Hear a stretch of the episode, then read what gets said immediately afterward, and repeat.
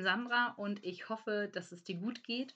Und ich hoffe, dass du nicht zu denjenigen gehört hast, äh, die oder zu denjenigen gehörst, die sich Sorgen darum machen, wie es mir geht, weil meine Podcast-Folge so lange auf sich hat warten lassen.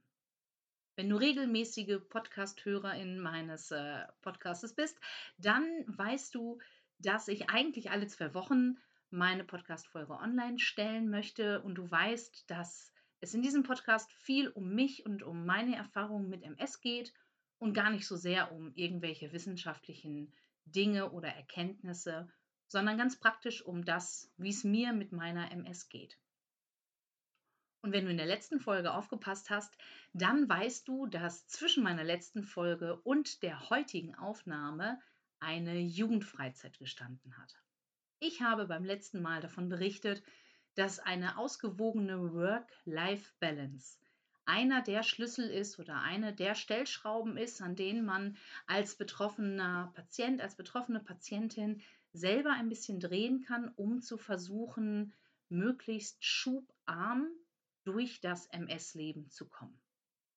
Und ich habe berichtet, dass Freizeitarbeit etwas ist, was mir unfassbar viel Spaß macht, aber von dem ich auch weiß, dass es unfassbar viel Kraft kostet, weil alleine ein ausgewogenes äh, Schlafen oder ein ausgewogener Schlafrhythmus auf einer Freizeit nicht so wirklich funktioniert. Wie ist es mir denn dann jetzt auf der Freizeit ergangen? Die Kurzform ist, Norwegen war super. Es hat mega viel Spaß gemacht, mal wieder mit so einer großen Truppe so weit und so lange unterwegs zu sein. Und es hat auch im Grunde alles richtig gut geklappt. Aber eine Freizeit mit den Höhen und Tiefen, die ich ja auch habe äh, erwarten können aufgrund der Erfahrung, ist natürlich genau das, was ich auch vorher schon gesagt habe, nämlich anstrengend. Bei mir bedeutet das zum Beispiel, dass ich die letzten Tage, bevor es dann wirklich losging, noch mal richtig viel zu tun hatte mit Besorgungen, mit Liedheft fertig machen und drucken und, und, und, dass also die Tage selber schon sehr voll und sehr äh, angespannt gewesen sind. Als wir dann losgefahren sind, äh, war es für mich Business as usual, dass ich im Bus nicht schlafe. Das heißt, wir sind auf äh, einem Donnerstagabend losgefahren und ich habe nicht geschlafen, bis wir Freitagnacht in unserem Freizeithaus angekommen sind, alles weggepackt hatten und ja, tatsächlich dann noch so eine Art Nachtruhe hatten. Das heißt also Donnerstagmorgen ganz normal aufgestanden, so grob gegen sechs, halb sieben und Freitagnacht, also in der Nacht von Freitag auf Samstag morgens um halb drei ungefähr ins Bett. Das ist natürlich nicht so optimal, wenn man eigentlich sich bemühen möchte, auch ausgewogen und äh, vernünftig zu schlafen. Aber gut, das ist halt ähm, ist bei mir irgendwie so. Ich schlafe nicht im Bus, ähm, ich möchte wach sein, ich möchte äh, immer ein Auge auf den Busfahrer haben können, möchte sehen, wenn was passiert und möchte nicht wach werden davon, dass was passiert ist. Selbst auf der Freizeit war es dann so, dass ich gar nicht immer so viel ähm, geschlafen habe, wie ich hätte schlafen können. Also ich habe es dieses Jahr hingekriegt und das war ein, ähm, war tatsächlich ist eine Entwicklung zu der, der Freizeitarbeit, wie ich sie früher gemacht habe dass ich rein rechnerisch auf sechs Stunden Schlaf locker hätte kommen können, jede Nacht. Das ist für mich für eine Freizeit schon ganz schön viel. Früher war das in der Regel nicht mal, nicht mal regelmäßig fünf Stunden pro Nacht und jetzt die Chance auf sechs Stunden pro Nacht und manchmal ein bisschen mehr war schon ganz schön gut. Also der Ansatz äh, für einen ähm, etwas ausgeprägteren Schlafrhythmus war definitiv da. Problem ist nur, dass meine innere Uhr sich nicht so schnell umstellt, wie man das äh, vielleicht erwarten könnte. Das heißt, dass ich selbst, wenn ich bis sieben oder vielleicht auch mal Viertel nach sieben, halb acht hätte schlafen können oder schlafen wollen, war ich um Viertel nach sechs, halb sieben wach. So, manchmal sogar etwas eher. Und wenn ich erstmal wach bin, dann kann ich nicht mehr richtig einschlafen und dann kann ich auch aufstehen. Also bin ich fast jeden Morgen deutlich eher aufgestanden, als mein Wecker sonst geklingelt hätte und an der Stelle war es dann also mit dem längeren Schlafen auch wieder vorbei. Tatsächlich hat der Körper das aber ziemlich gut hingekriegt und mitgemacht. Und wenn ich so, es gab so zwei, drei Situationen, da dachte ich, boah, jetzt wäre ein bisschen Ruhe eigentlich richtig gut. Dann hatte ich die Möglichkeit, mir einen entsprechenden Workshop im Nachmittagsbereich auszusuchen, den ich äh, begleite, anleite, mitmache, äh, wie man es auch mal nennen möchte.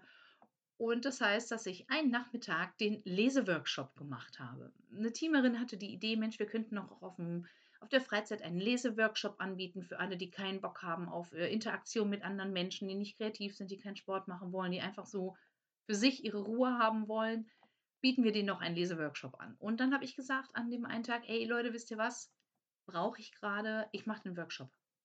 Und dann habe ich äh, vergnüglich mit Leuten in der Runde gesessen. Jeder hat äh, still und äh, vertieft sein Buch gelesen. Und das war für mich ein Moment zum Durchatmen, zum Kräftesammeln. Und das hat mir in dem Moment auch richtig gut getan.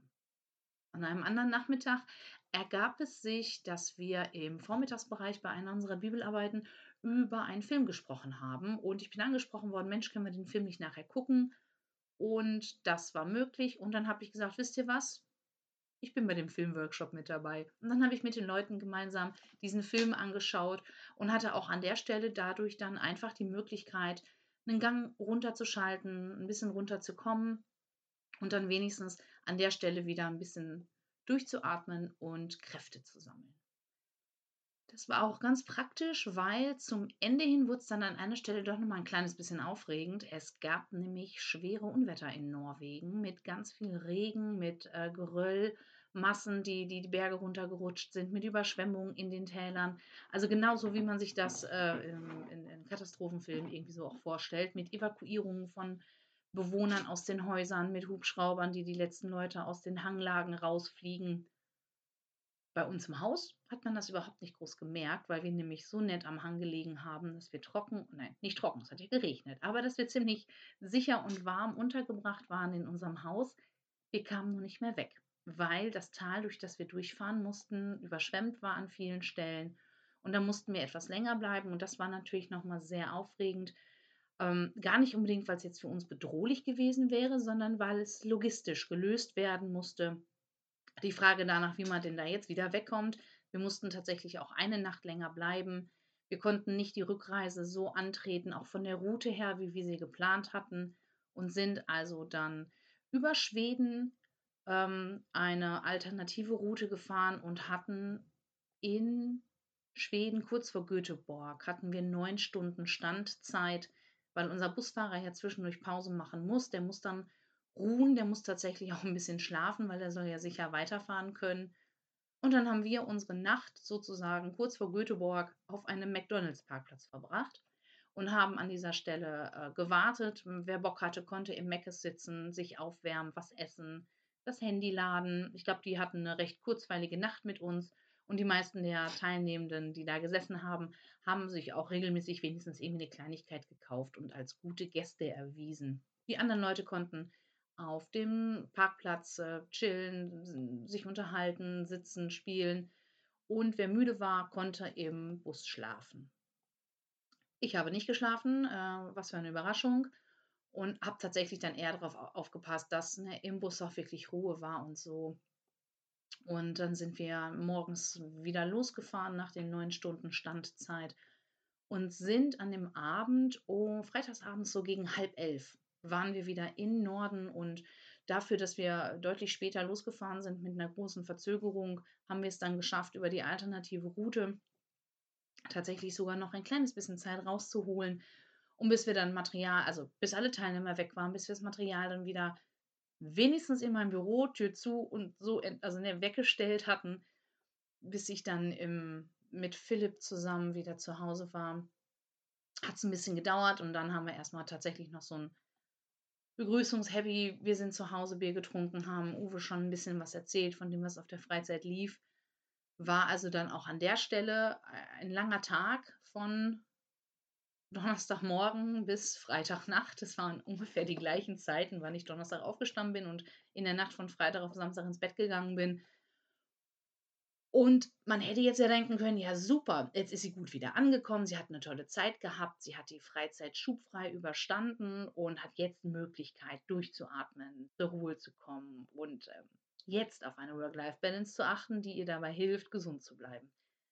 Ja, nicht wirklich. Donnerstagmorgen äh, wollte ein Kollege einen Bulli-Schlüssel holen. Das heißt, ich bin noch um kurz vor acht wieder aufgestanden.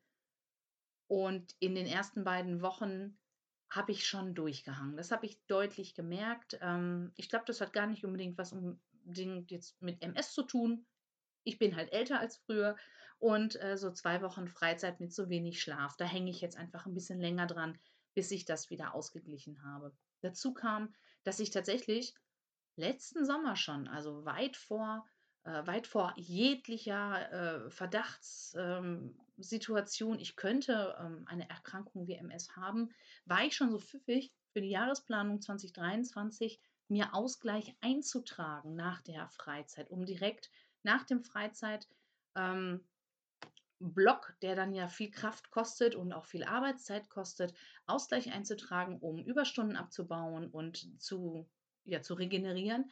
Das hat leider auch nicht so ganz geklappt. Also von den beiden Wochen, die ich mir da vornehmen wollte, habe ich nicht mal eine Woche Überstunden abbauen können, weil einfach so viele Termine waren, die wichtig waren. Also wo ich gedacht habe, nee, komm, da musst du jetzt hin und da kannst du nicht fehlen. Das ist die Vorbereitungsstunde für den neuen Konfi-Jahrgang. Oh, das ist die Einführung des neuen Superintendenten, also meines Chefs oh, das ist die Verabschiedung des Regionalbischofs, der war total toll, da müssen wir unbedingt hin. Ja, und äh, zack, zack, zack, ähm, habe ich auch die beiden Wochen danach nicht ganz normal gearbeitet, aber doch relativ viele Stunden gemacht. Und jetzt in der dritten Woche, da habe ich es tatsächlich angefangen und geschafft, dadurch, dass ich wenig Termine hatte, einfach auch möglichst wenig zu arbeiten. Was ein bisschen seltsam ist, weil klappt eigentlich nur schwer, weil es ganz mir ist es ganz klar, Dinge, die ich nicht mache, bleiben so lange liegen, bis ich sie mache. Da ist ja niemand, der sie mir abnimmt. Das heißt, es ist dann tatsächlich immer so die spannende Frage, ja, mache ich das jetzt oder mache ich das später? Wenn ich es später mache, kommt dann noch das dazu, was seitdem angefallen ist. Dann ist das so viel, könnte ich ja eigentlich auch jetzt das machen und dann das andere dann und dann ist es nicht immer so ein großer Block, der da auf mich wartet. Naja, ist auf jeden Fall immer eine ganz spannende und eine ganz äh, schwierige Hin- und Herrechnerei, aber in dieser Woche hat es äh, geklappt und ich habe einige Stunden abbauen können und bin auch so weit, dass ich auf den Kalender gucke und nochmal gezielt schaue, an welcher Stelle ich es wirklich schaffe, mehrere Tage am Stück wirklich dann nochmal frei zu machen und dann auch zu sagen, Leute, ich bin nicht da, ich bin weg. Ich bin auch nicht erreichbar. Habt ihr halt Pech. Überlebt ohne mich, das werdet ihr schaffen. Aber das dauert erst noch ein bisschen. Also das wird äh, in den Herbstferien, glaube ich, sein, dass ich es schaffe, in der zweiten Herbstferienwoche und in der Woche danach nochmal frei zu machen. Äh, und bis dahin irgendwie versuche, möglichst gut, durchs, äh, möglichst gut durchs Leben zu kommen, um auf mich aufzupassen.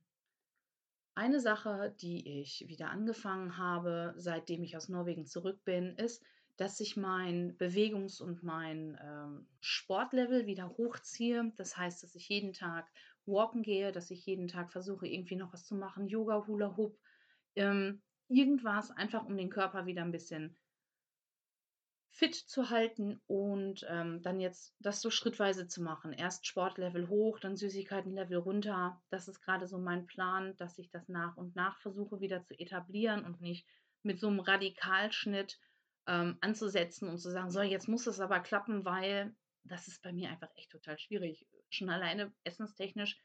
Es gibt so viele Dinge, wo wir gemeinsam unterwegs sind, wo wir dann was essen. Da war der Jugendkonvent, da gab es Hotdogs. Dann haben wir ähm, bald Nachtreffen von der Freizeit. Da wird es irgendwie, weiß ich nicht, Pizza geben oder so.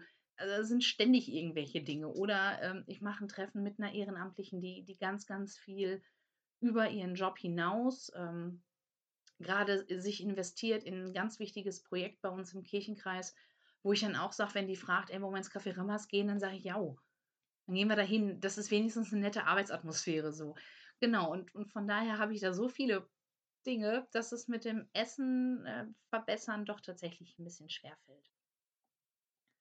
Vielleicht fragst du dich jetzt, hm, wenn das aber doch eigentlich alles so gut war, warum hat es dann jetzt eigentlich so lange gedauert, bis der neue Podcast oder bis die neue Podcast-Folge rauskommt? Und das hat einen ganz einfachen und auch wenn es nicht mit meiner Erkrankung zu tun hat, trotzdem total traurigen Hintergrund, weil ich Lala gehen lassen musste. Wer mich kennt, weiß, dass ich eine wunderbar chaotische Hündin an meiner Seite hatte, Lala, meine Chaos Queen, meinen Seelenhund. Und ich habe schon immer gesagt, boah Leute, egal was passiert, Hauptsache die stirbt nicht, während ich in Norwegen bin. Und dann haben mich auch Leute angeguckt und haben gesagt: „Boah, Sandra, jetzt hab dich nicht so, was sollte denn sein?“ Aber es ist tatsächlich so gewesen, dass sie, ohne dass wir das schon wussten, ähm, 'ne Krebserkrankung hatte. Da hatten wir im im Juni 'nen ganz, ganz leichten, losen Verdacht in Form, äh, eines ich habe den auf'm Röntgenbild nicht gesehen, eines grauen Schleiers auf dem Knochen, dass die Ärztin sagte, das könnte sein, dass das sich zu 'nem Knochentumor also, dass es einer ist, dass sich das weiterentwickeln wird, das müssen wir beobachten. Und dann haben wir das, äh, nach der Norwegen-Freizeit gemacht und es war tatsächlich so, seitdem ich wieder da war, hat man täglich gesehen, dass es ihr schlechter ging. Und dann hatten wir den Röntgenkontrolltermin und das war, äh, so eine niederschmetternde und und krasse Veränderung. Der ganze Knochen war da ging's nicht mehr um die Frage, ob es einen leichten grauen Schleier gibt, sondern es gab mass es war er war im Grunde massiv dunkelgrau und hatte an einigen Stellen schon schwarze Flecken.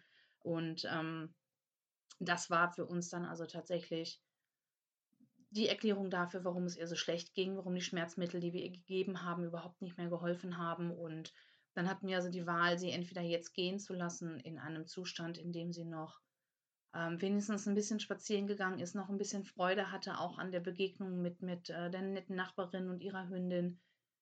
Oder die Schmerzmittel so hochzusetzen, dass sie schmerzfrei ist, aber im Grunde auch total vernebelt und und, äh, benommen durch den Tag stolpert.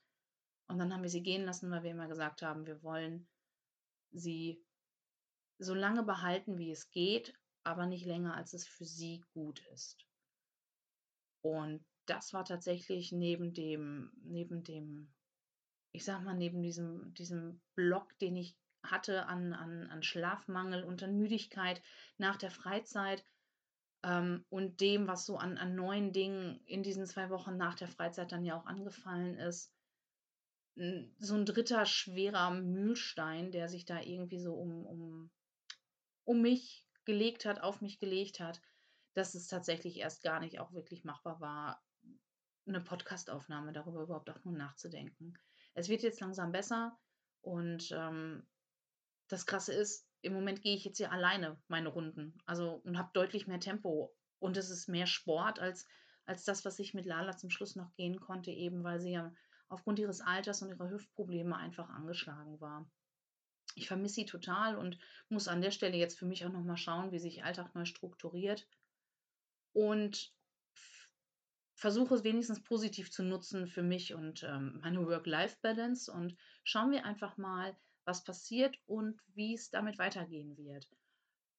Eine Sache, die ich noch ergänzen möchte, was ich nämlich, äh, voll vercheckt habe in der Zeit: Ich habe neben der Spritze, die ich bekomme oder die ich mir selber sitze die ich mir selber setze, neben Cassie, bekomme ich ja noch oder nehme ich noch Vitamin-D-Tabletten einmal die Woche ein und die habe ich tatsächlich sowohl in Norwegen als auch in den beiden Wochen danach völlig vercheckt. Heute habe ich sie wieder genommen, einmal in der Woche und, ähm, genau, merke an der Stelle wirklich, wenn ich nicht auf mich aufpasse, verfalle ich total schnell in so ungute, äh, Alltagsstrukturen, die sich so eingeschliffen haben in mein Leben, dass es Arbeit ist echt Arbeit ist, dranzugehen und sie zu verändern. Und ich bin motiviert und ich will, weil ich ja auch weiß, dass ich muss, aber vor allem will ich auch, mir Gutes tun. Und daran, ähm, darf ich noch wachsen. Und wenn du Bock hast, bist du in 2 Wochen wieder mit dabei und hörst, was gut läuft und wo ich nach wie vor scheitere und was ich dir sonst noch so zu erzählen habe über Cassie und mich. Für heute wünsche ich dir noch einen sonnig guten Nachmittag. Alles Gute dir und wenn du magst, abonniere meinen Kanal, dann verpasst du nicht, wenn die nächste Folge rauskommt. Und bis dahin sage ich Tschüss und bis bald.